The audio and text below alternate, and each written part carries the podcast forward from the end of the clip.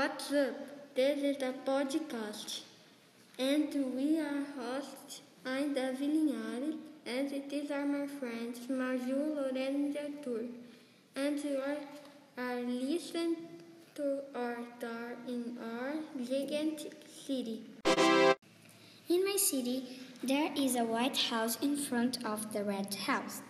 In my city, there is a supermarket in front of the buildings. Is a car in front of the police station. The police station is in front of the supermarket. The supermarket is in front of the buildings.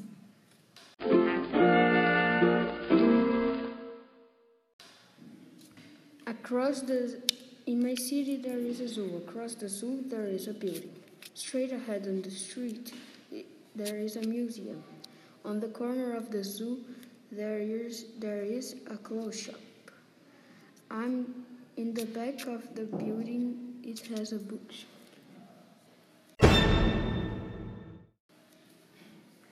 In my in my town, there is a hospital next to the school, eh, and a restaurant next to the school. There there are a hospital across from a house. There is a car in front of the house. There is a school across from a house.